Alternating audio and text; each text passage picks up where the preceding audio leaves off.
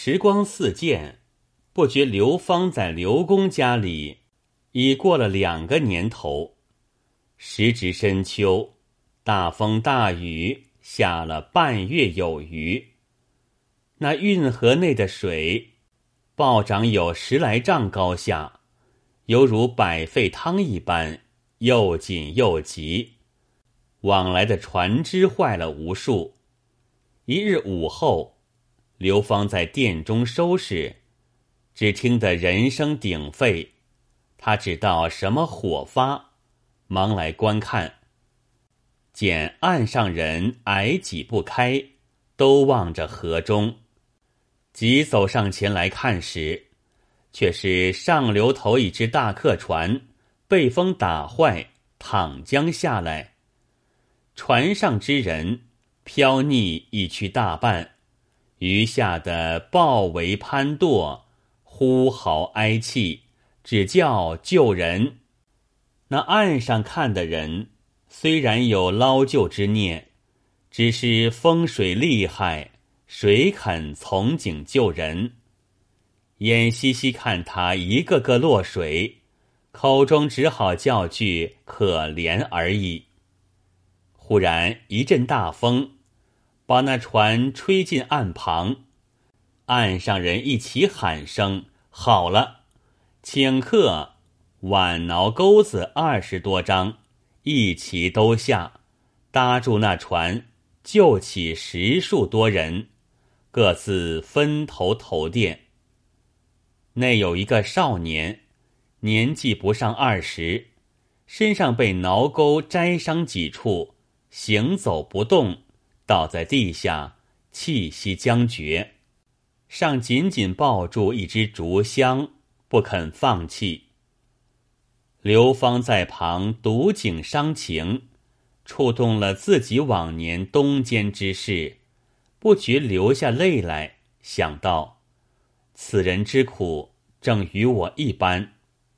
我当时若没有刘公时，父子尸骸不知归于何处矣。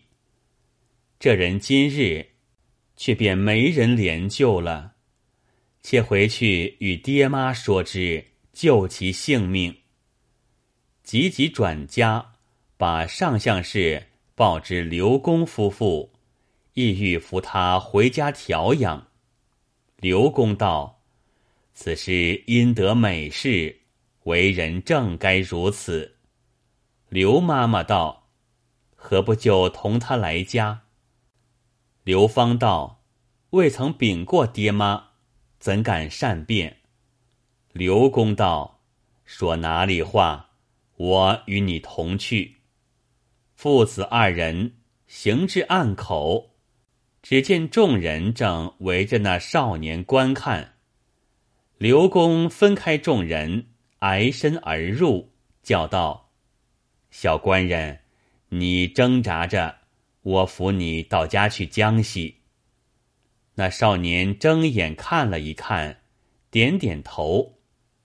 刘公同刘芳向前搀扶，一个年幼力弱，一个年老力衰，全不济事。旁边转过一个轩格拉的后生道：“老人家闪开，带我来。”向前一抱，轻轻的就扶了起来。那后生在右，刘公在左，两边协助胳膊便走。少年虽然说话不出，心下却甚明白，把嘴努着竹香。刘芳道：“这箱子待我与你驮去，把来背在肩上，在前开路。”众人闪在两边，让他们前行。随后便都跟来看，内中认得刘公的，便道。还是刘长者有些义气，这个异乡落难之人，在此这一回，并没有个慈悲的，肯收留回去，骗他一小得了，便搀扶回家。这样人真个世间少有，只可惜无个儿子，这也是天公没分晓。又有个道，他虽没有亲儿，如今承继着刘芳，甚是孝顺，比嫡亲的尤胜，这也算是天报他了。那不认得的，见他老夫老妻自来搀扶，一个小厮与他驮了竹箱，就认作那少年的亲族。以后见土人纷纷传说，方才晓得。无不赞叹其意，还有没肚子的人，称量他那竹箱内有物无物，财多财少，此乃是人面相似，人心不同，不在话下。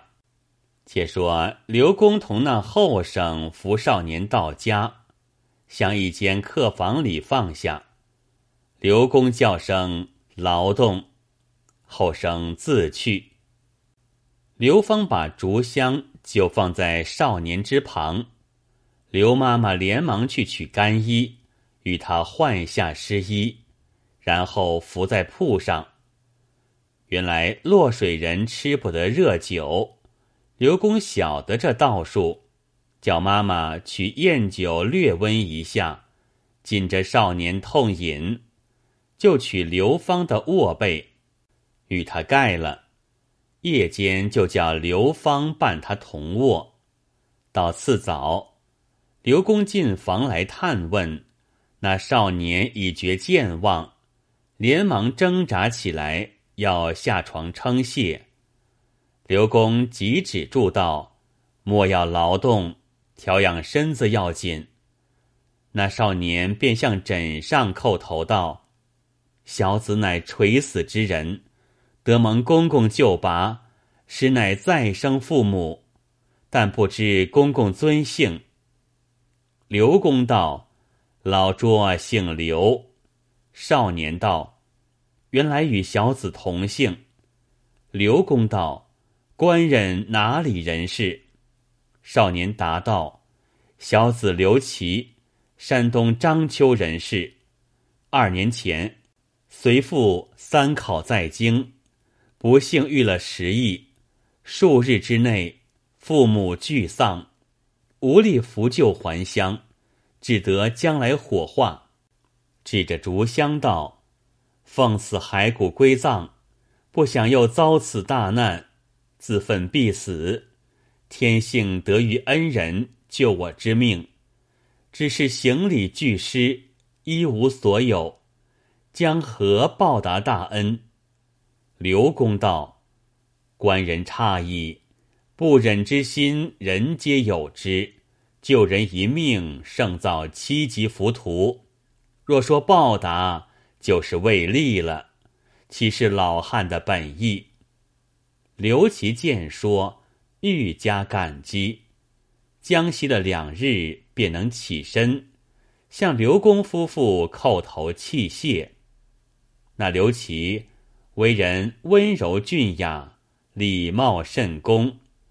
刘公夫妇十分爱他，早晚好酒好食管待。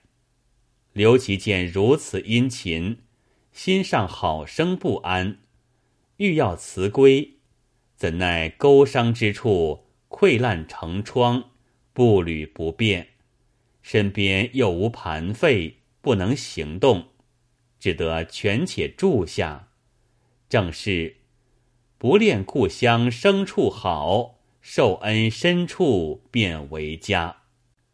却说刘芳与刘琦年貌相仿，情投契合，各把生平患难细说。二人因念出处相同，遂结拜为兄弟，友爱如嫡亲一般。一日。刘琦对刘芳道：“贤弟如此美质，何不习些书史？”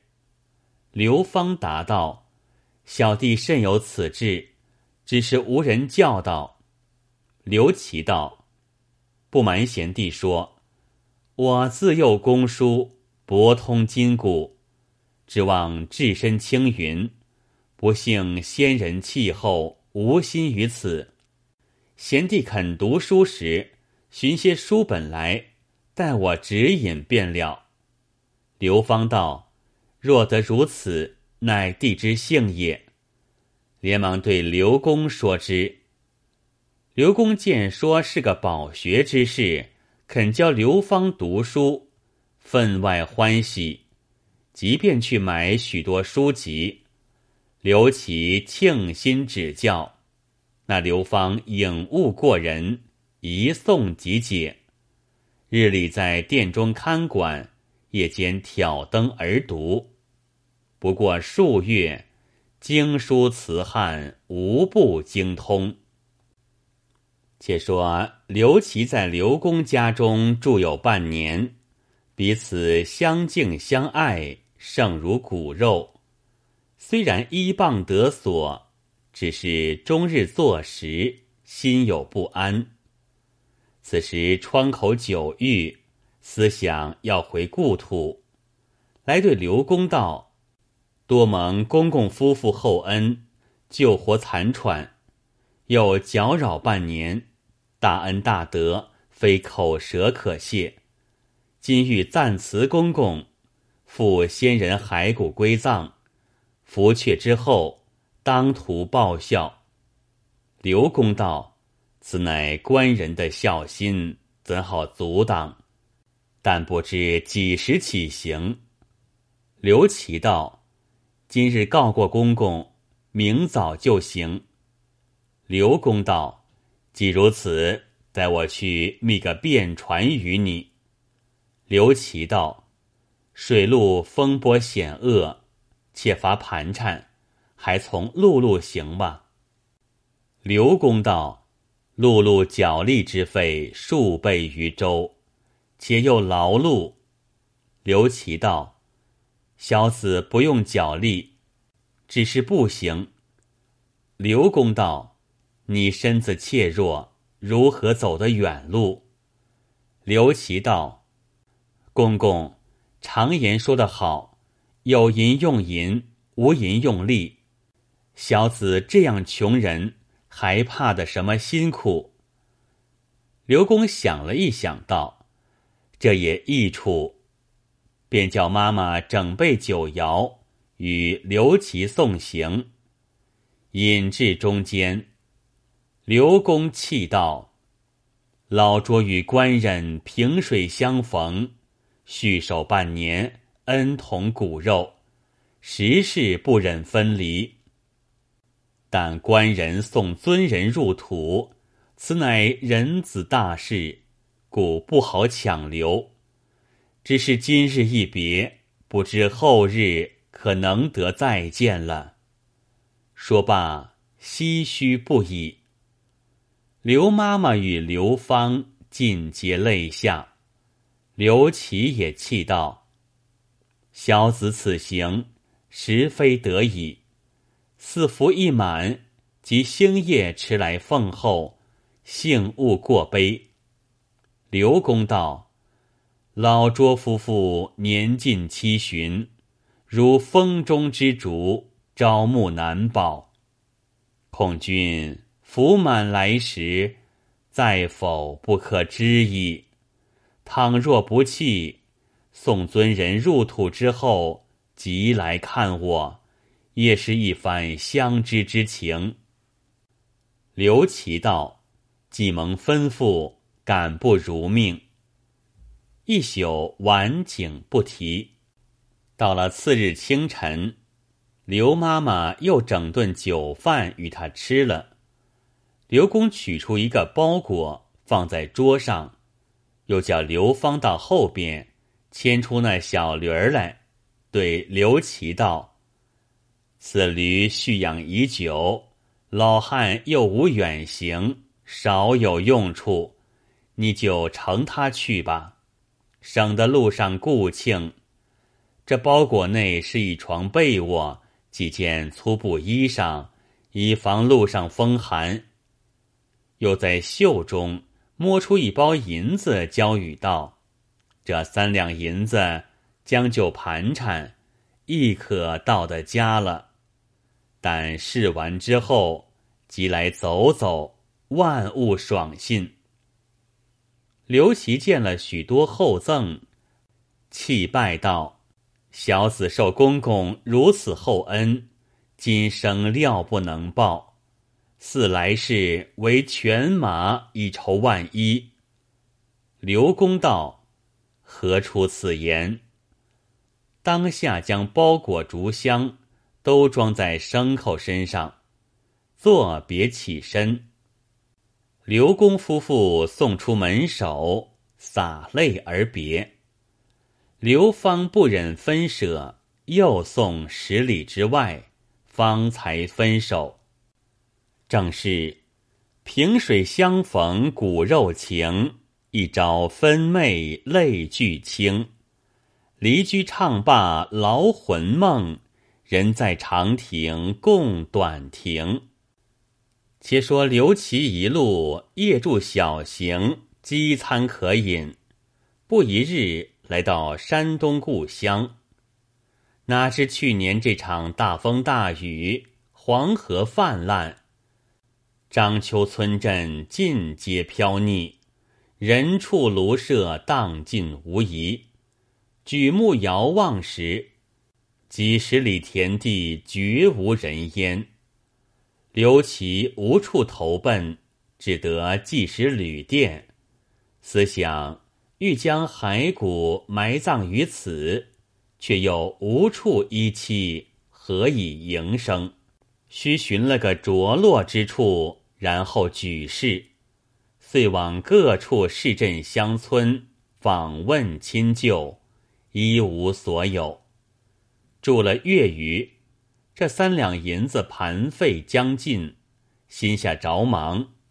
若用完了这银子，就难行动了，不如远往河西坞，去求恩人以达空地，埋了古事，以傍在彼处，还是个长策。算结殿前上了牲口，星夜赶来，